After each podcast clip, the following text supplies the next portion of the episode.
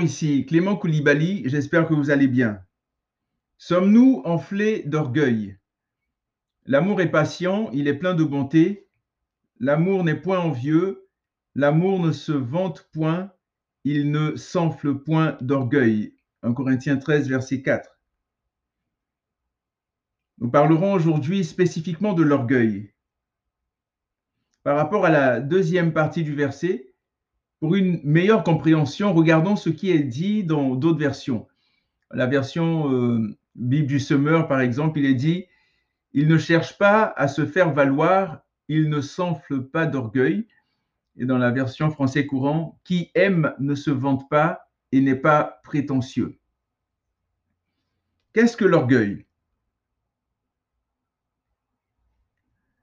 Superbia en latin, d'où vient le mot superbe et l'origine du mot orgueil, de l'orgueil.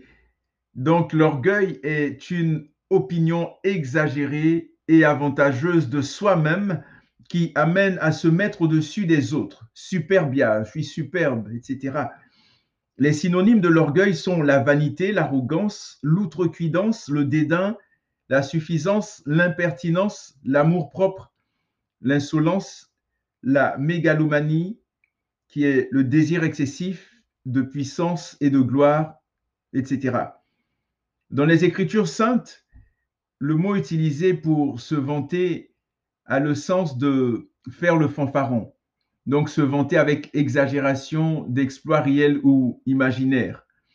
Le mot utilisé pour orgueil a le sens de gonfler, souffler, faire enfler. Je trouve que c'est une image très belle et très intéressante. C'est comme si quelqu'un gonflait un ballon au-delà de sa capacité. Que se passe-t-il? Il finit par s'éclater, par exploser. Telle est notre fin si nous sommes orgueilleux. Nous irons tout droit à notre perte. A ce fameux passage en Proverbe 16, 18 qui dit que l'orgueil précède la ruine, l'arrogance précède la ruine et l'orgueil précède la chute. Quelle est l'origine de l'orgueil? Dans la Bible, la toute première personne à avoir commis le péché d'orgueil, c'est Lucifer, Satan, l'ennemi de nos âmes. En Ézéchiel 28, 13 à 17, nous lisons ceci. Tu étais en Éden, le jardin de Dieu. Tu étais couvert de toute espèce de pierres précieuses, de sardoines, de topazes, de diamants, de chrysolites, d'onyx, de jaspe, de saphir, d'escarboucle, d'émeraude et d'or. Tes tambourins et tes flûtes étaient à ton service, préparés pour le jour où tu fus créé. Tu étais un chérubin protecteur aux ailes déployées. Je t'avais placé et tu étais sur la sainte montagne de Dieu. Tu marchais au milieu des pierres étincelantes. Tu as été intègre dans tes voies depuis le jour où tu fus créé jusqu'à celui où l'iniquité a été trouvée chez toi. Par la grandeur de ton commerce, tu as été rempli de violence et tu as péché. Je te précipite de la montagne de Dieu et je te fais disparaître chérubin protecteur du milieu des pierres étincelantes. Ton cœur s'est élevé à cause de ta beauté, tu as corrompu ta sagesse par ton éclat. Je te jette par terre, je te livre en spectacle au roi. Ézéchiel 28, 13 à 17. Et encore, en Ésaïe 14, 12 à 15, Te voilà tombé du ciel, astre brillant, fils de l'aurore. Tu es abattu à terre, toi le vainqueur des nations, tu disais en ton cœur, je monterai au ciel, j'élèverai mon trône au-dessus des étoiles de Dieu, je m'assiérai sur la montagne de l'assemblée, à l'extrémité du septentrion, je monterai sur le sommet des nus, je serai semblable au Très-Haut. Mais tu as été précipité dans le séjour des morts, dans les profondeurs de la fosse. Jésus, en parlant aux pharisiens, leur avait dit, Vous avez pour père le diable, et vous voulez accomplir les désirs de votre Père. Il a été meurtrier dès le commencement et il ne se tient pas dans la vérité parce qu'il n'y a pas de vérité en lui. Lorsqu'il profère le mensonge, il parle de son propre fond, car il est menteur et le père du mensonge. Jean 8, 44. En me basant sur les paroles de Jésus, permettez-moi de dire à propos de l'orgueil et du diable qu'il est le père de l'orgueil et qu'il a été orgueilleux dès le commencement. Le père du mensonge, le père de l'orgueil, le père de tout ce qui est mauvais. Chaque fois que nous tombons dans l'orgueil, consciemment ou inconsciemment, nous faisons du diable notre père. Il ne doit pas en être ainsi. Il y a John Nelson Darby qui a écrit à propos de l'orgueil. L'orgueil est le plus grand de tous les maux qui nous assaillent et de tous nos ennemis. C'est celui qui meurt le plus lentement et le plus difficilement. L'orgueil est le plus grand de tous les maux qui nous assaillent et de tous nos ennemis. C'est celui qui meurt le plus lentement et le plus difficilement. Voyons quelques personnes orgueilleuses dans la Bible. On a par exemple le Pharaon, en Exode 5, 1 et 2. Moïse et Aaron se rendirent ensuite auprès de Pharaon et lui dirent, Ainsi parle l'Éternel, le Dieu d'Israël, laisse aller mon peuple pour qu'il célèbre au désert une fête en mon honneur. Pharaon qui répond, Qui est l'Éternel pour que j'obéisse à sa voix en laissant aller Israël? Je ne connais point l'Éternel et je ne laisserai point aller Israël. On a Ézéchias aussi, manifesté de l'orgueil. En ce temps-là, Ézéchias fut malade à la mort. Il fit une prière à l'Éternel et l'Éternel lui adressa la parole et lui accorda un prodige. Mais Ézéchias ne répondit point au bienfait qu'il avait reçu, car son cœur s'éleva et la colère de l'Éternel fut sur lui, sur Juda et sur Jérusalem. 2 Chroniques 32, 24 à 25. On a Nebuchadnezzar. Le roi prit la parole et dit, N'est-ce pas ici Babylone la grande que j'ai bâtie comme résidence royale par la puissance de ma force et pour la gloire de ma magnificence? En Daniel 4, verset 30. On a également le pharisien au temple. Le pharisien debout priait ainsi en lui-même, Ô oh Dieu, je te rends grâce de ce que je ne suis pas comme le reste des hommes qui sont ravisseurs, injustes, adultères, ou même comme ce publicain je jeûne deux fois la semaine, je donne la dîme de tous mes revenus. En Luc, 10, en Luc 18, 11 à 12. Et finalement, l'église de Laodicée, parce que tu dis, je suis riche, je me suis enrichi, et je n'ai besoin de rien, et parce que tu ne sais pas que tu es malheureux, pauvre, misérable, aveugle et nu, je te conseille d'acheter de moi de l'or éprouvé par le feu, afin que tu deviennes riche et des vêtements blancs, afin que tu sois vêtu et que la honte de ta nudité ne paraisse pas, et un collier pour loin tes yeux afin que tu vois. Apocalypse 3, 17 à 18. Nous arrive-t-il d'avoir la même attitude que les personnes ci-dessus? Pour ma part, oui.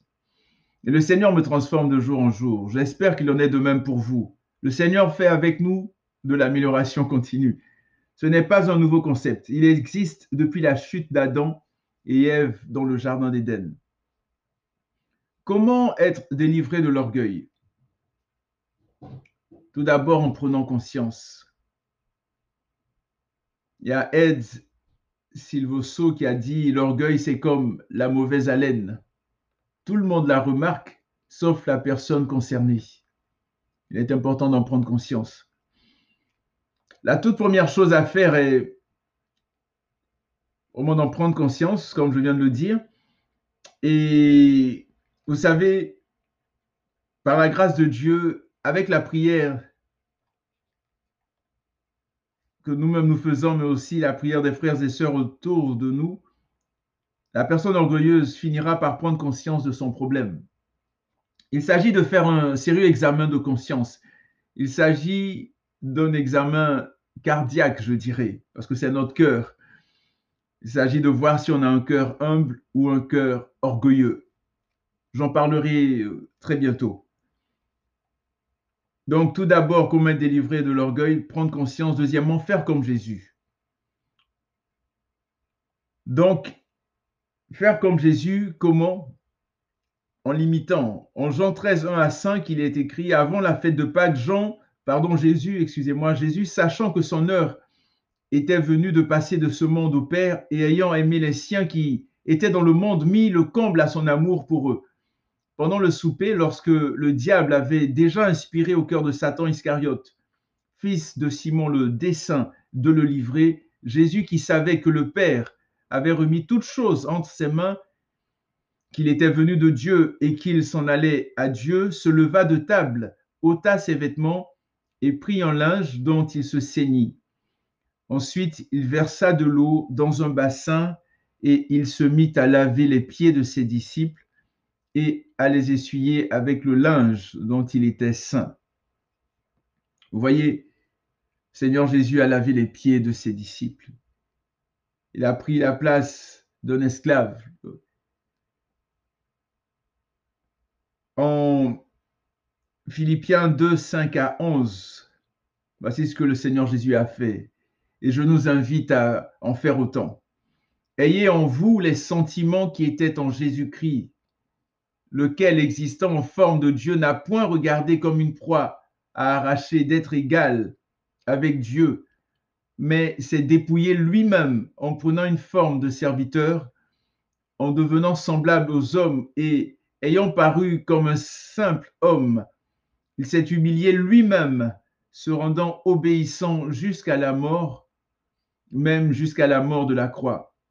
C'est pourquoi aussi Dieu l'a souverainement élevé et lui a donné le nom qui est au-dessus de tout nom, afin qu'au nom de Jésus, tout genou fléchisse dans les cieux, sur la terre et sous la terre, et que toute langue confesse que Jésus-Christ est Seigneur à la gloire de Dieu le Père. Philippiens 2, 5 à 11. Un peu dans le même sens, Saint Jean de la Croix, un serviteur de Dieu pour lutter contre l'orgueil, proposait ceci. Préfère être enseigné de tout le monde que d'instruire le moindre de tous. Te réjouir du bien d'autrui comme du tien propre, désirer que les autres te soient préférés en toutes choses.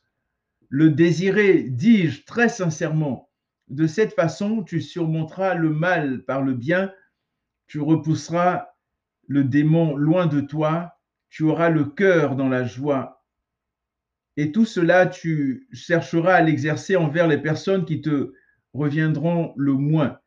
Sache que si tu n'en viens, que si tu n'en viens là, tu n'arriveras pas à la parfaite charité et que même tu ne t'en approcheras point.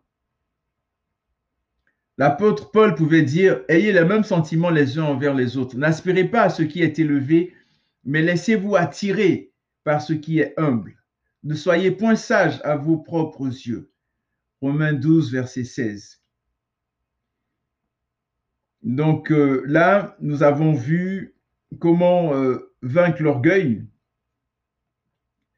euh, comment en être délivré. On a parlé tout d'abord d'en prendre conscience, de faire comme Jésus. Et nous allons voir ensuite un autre élément, c'est le fait de prier et de jeûner.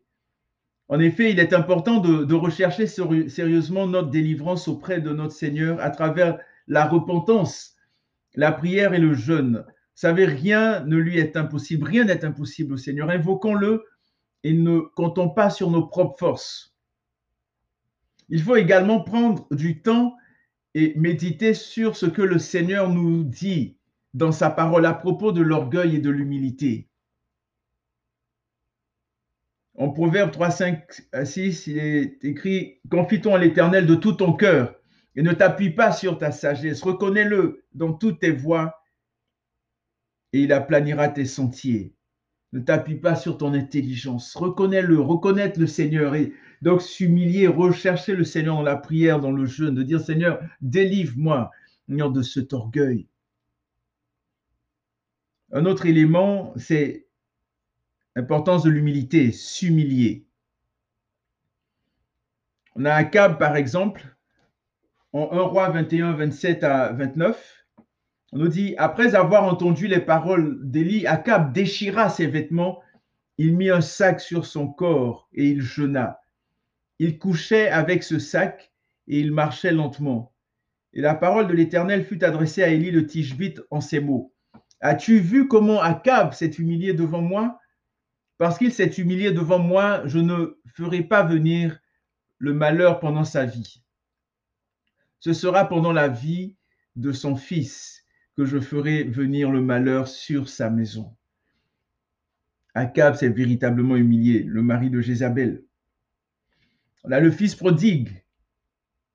En Luc 15, 18 à 20, nous lisons le fils qui, après être entré en lui, qui, qui réfléchissait, et dit, je me lèverai, j'irai vers mon père et je lui dirai, mon père, j'ai péché contre le ciel et contre toi. Je ne suis plus digne d'être appelé ton fils. Traite-moi comme l'un de tes ouvriers. Et il se leva et alla vers son père. Comme il était encore loin, son père le vit et fut ému de compassion. Il courut se jeter à son cou et l'embrassa. Et finalement, le publicain, pendant la prière, on nous dit le publicain, se tenant à distance, n'osait même pas lever les yeux au ciel, mais il se frappait la poitrine en disant, Oh Dieu, sois apaisé envers moi, qui suis un pécheur. Je vous le dis, le Seigneur Jésus qui parle, dit, je vous le dis, celui-ci descendit dans sa maison justifié plutôt que l'autre, car quiconque s'élève sera abaissé et celui qui s'abaisse sera élevé. Luc 18, 13 à 14. Donc, rapidement, comment vaincre l'orgueil? C'est en prendre conscience, faire comme Jésus, et euh, prier et jeûner et finalement s'humilier.